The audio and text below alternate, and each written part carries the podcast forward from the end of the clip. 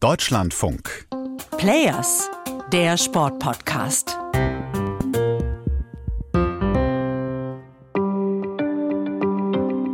Ja, manchmal bin ich schon recht müde. Aber es motiviert mich eben, das Beste für unsere Jungs und für unsere Mädels zu haben, zu machen, zu tun. Sie haben ein Anrecht, im Leben zu stehen und auch anerkannt zu werden. Hier im Players Podcast geht es ja um die Mutigen und die Mächtigen, die den Sport verändern. Und Heike Acker gehört da auf jeden Fall dazu. Sie ist eine von Millionen Ehrenamtlichen im deutschen Sport. Ohne sie würde der Laden nicht laufen. Hallo, hier ist Marina Schweizer aus der Deutschlandfunk Sportredaktion. Und die Jungs und Mädels, von denen Heike Ackermeder erzählt, sind Sportler in ihrem Verein. Menschen mit geistiger Beeinträchtigung, denen der Lauftreff oder das Fußballtraining so viel mehr bedeutet als einfach nur fit bleiben. Dieser eine Moment, wenn sie auf dem Siegerprotest stehen, dann ist dieser Moment für sie. Ich habe es in 17 Jahren Werkstatt nicht erlebt, dass wenn einer eine Tüte voller Schrauben gezählt hat, dass man für ihn applaudiert hat. Das passiert nicht. Aber bei den Special Olympics oder bei anderen Wettkämpfen sind Sie Sieger. Sie stehen im Mittelpunkt. Sie spielen. Sie spielen für sich. Sie spielen für die Mannschaft. Und das ist richtig schön zu sehen. Und dieses Jahr hat das Fußballteam, das Heike Acker trainiert, ein großes Heimspiel. Es läuft im Juni in Berlin zu den Special Olympics World Games auf. Das sind Weltspiele für Menschen mit geistiger und mehrfacher Behinderung. Und das ist die Chance für sie, dass sich für sie in Deutschland etwas ändert. Dass sie mehr gesehen werden, mehr Möglichkeiten bekommen, mehr mitmachen können. Heike Acker treibt das in ihrem kleinen Verein schon seit vielen Jahren voran. Und diesen Inklusionsjob, man kann das ja nicht genug betonen, macht sie in ihrer Freizeit, ehrenamtlich. Und wenn es mal um konkrete Hilfe geht, dann ist sie schon oft enttäuscht worden. Man klopft uns ständig die Schulter und sagt, wie toll wir das machen. Aber um Himmels Willen, wir sind alleine. Wir werden alleine gelassen, wir sind alleine. Und es wird immer nur verwiesen, man sollte, man müsste mal, aber es passiert einfach nichts.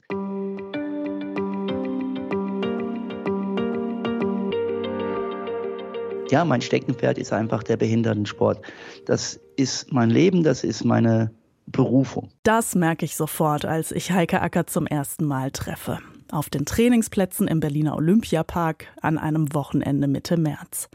Eigentlich bin ich für ein Porträt von einem Sportler da, aber ihr Engagement als Ehrenamtlerin bleibt bei mir so hängen, dass mir klar wird, auch sie ist eine Playerin, die hier eine Episode bekommen muss. Grüße gehen übrigens raus an die HörerInnen, die uns schon geschrieben haben und sich schon lange mal gewünscht haben, dass wir mehr aufs Ehrenamt schauen.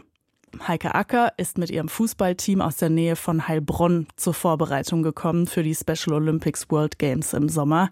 Eine Frau, die sich richtig reinhängt, damit das Leben ihrer Schützlinge besser wird. Und der das sehr viel Freude macht, das sehe ich an diesem Morgen in Berlin auch. Man kann das nicht in Worte fassen. Ich, wenn ich darüber rede, bekomme ich Gänsehaut. Es ist einfach die Freude, die unsere Sportler und allgemein Menschen mit Behinderungen wiedergeben können, die wir ganz oft verloren haben. Die Freude an Kleinigkeiten. Ein Tor geschossen zu haben, da muss ich die manchmal einfangen, wenn die dann loslaufen und so äh, diese Gesten wie Messi oder wie ihre Vorbilder machen, wenn sie ein Tor geschossen haben.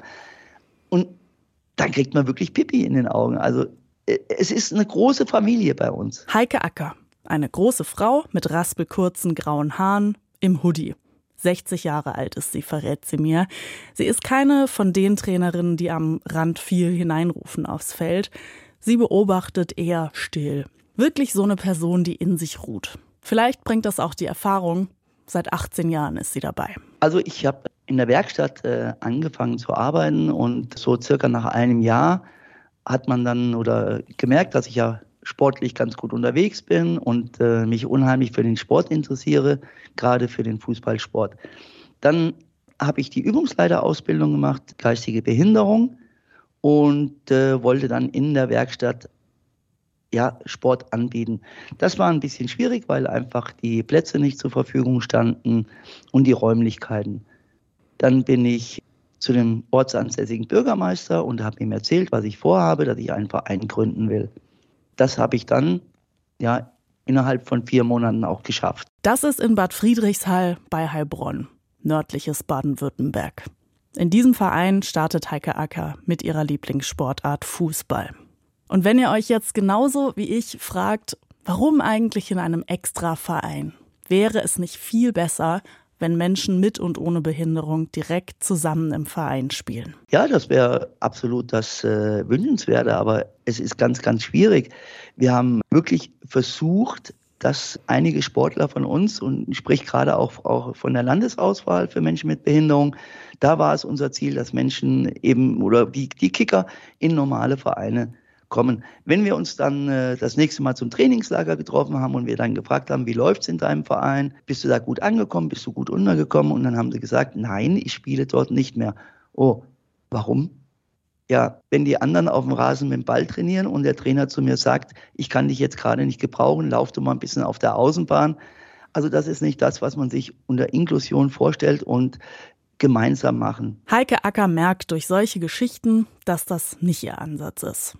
Heute sagt sie, inkludieren sollte man im ersten Schritt die Sportler ohne Behinderung, und zwar in ein vertrautes und stärkendes Umfeld für Menschen mit Behinderung. Wie zum Beispiel die Behindertensportgemeinschaft im benachbarten Neckars-Ulm, da landet sie nach ein paar Jahren. Da kommen viele ihrer SportlerInnen her und das ist zudem näher dran für die, die aus der Stadt Heilbronn dazukommen. Kurze Wege sind wichtig, sagt sie. Bei der BSG gründet sie eine Abteilung für Menschen mit geistigen Beeinträchtigungen.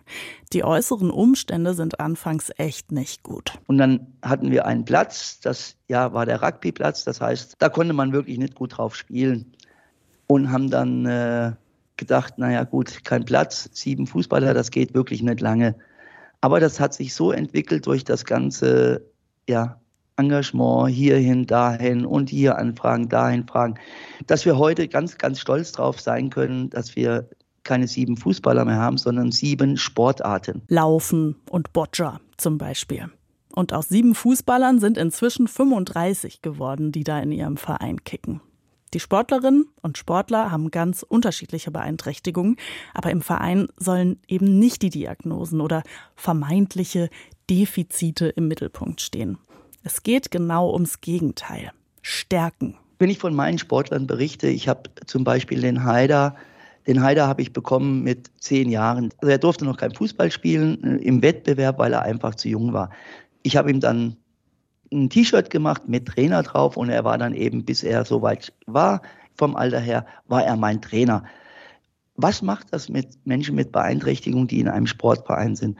Sie haben ein wahnsinniges Selbstvertrauen gewonnen Sie sind wer. Und ihr merkt es schon, da spricht auch die gelernte Fachkraft für Arbeits- und Berufsförderung aus ihr. Hauptberuflich arbeitet sie als Lehrerin in einer Schule für Menschen mit geistiger und Hörbehinderung. Und deshalb endet ihr Engagement auch nicht mit ein paar Mal Training geben im Monat. Das ist Heike Acker wichtig. Im Verein geht es für viele Sportler ganz einfach ums Miteinander. Sie planen Fahrten, gehen ins Kino, schmeißen Vereinspartys der Spaß, das Selbstvertrauen, das damit kommt, das alles hat auch noch andere Auswirkungen auf das Leben ihrer Vereinsmitglieder. Neben den äh, ganzen sportlichen Aktivitäten haben wir Mobilitätstraining gemacht, so dass ganz viele jetzt alleine mit dem Bus zum Training fahren können. Und die kommen und sagen, ich bin Bus gefahren, alleine. Ja, und das ist für mich eine wahnsinnige Freude. Mobilitätstraining, T-Shirts drucken, Fahrten organisieren. Natürlich ganz oft übers Wochenende, wie das Trainingslager in Berlin, mal ebenso aus Süddeutschland mit der Gruppe, mit der Bahn. Obwohl Heike Acker da ja auch sagen könnte, ich habe frei. Ihr ahnt vielleicht schon, wie so ein Tag im Leben einer Vereinsvorsitzenden aussieht. Also ich arbeite 100 Prozent in der Schule und mache 100 Prozent den Verein. Das heißt, ich mache die Öffentlichkeitsarbeit, ich mache die Kasse, ich melde für Special Olympics an. Ich schaue, dass die Spieler zum Arzt kommen, damit sie alle ihre Unterlagen für Special Olympics haben. Ich schaue, dass äh, einige persönliches Budget bekommen, damit sie am Training teilhaben können, weil die Eltern eben nicht fahren können. Ich mache Eingliederungspläne. Wir haben eine Sportler-WG. Dort mache ich das. Also das heißt, manchmal endet meine Nacht um eins und dann gehe ich auf die Arbeit um sechs, komme dann um vier wieder und dann gehe ich um, um, um sechs in mein Arbeitszimmer, mache den PC an und arbeite dann weiter. Rund um die Uhr also fürs Ehrenamt.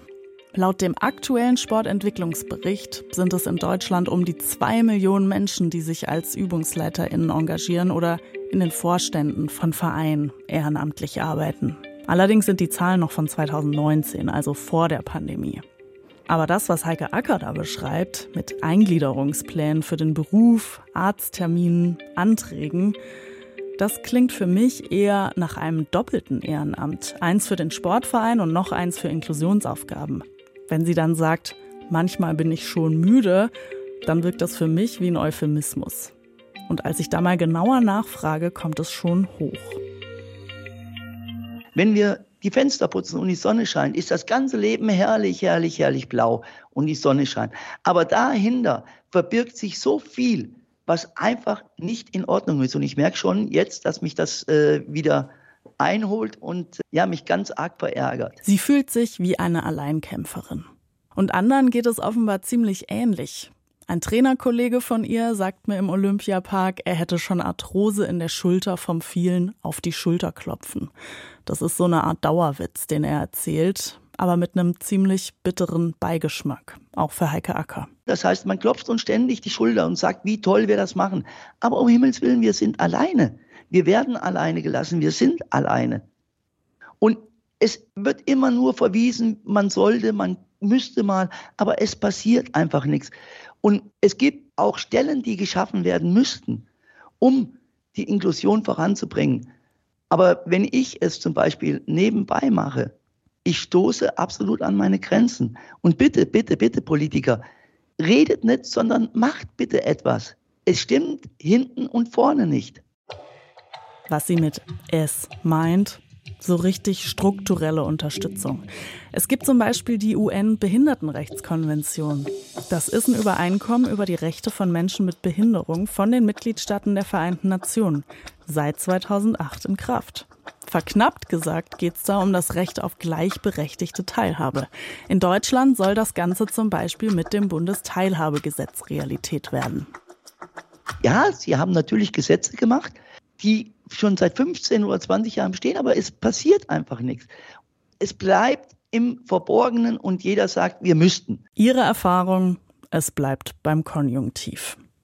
Was Heike Acker auch stört beim Thema Umsetzen, da wird aus ihrer Sicht noch oft viel zu kurz gedacht. Inklusion, überspitzt gesagt, ah, das ist was, wofür man Barrierefreiheit braucht, also bauen wir einen Aufzug? Nein, unsere Sportler brauchen keinen Aufzug. Wir brauchen Unterstützung. Wir brauchen jemanden von der Politik, der Bobbes in der Hose hat und sagt, wir helfen euch und zwar nicht mit Worten, sondern mit Taten. Ich habe mal beim Bundesinnenministerium nachgefragt, wie es da eigentlich aussieht mit der Unterstützung, gerade jetzt, wo in Deutschland im Sommer die Special Olympics World Games stattfinden.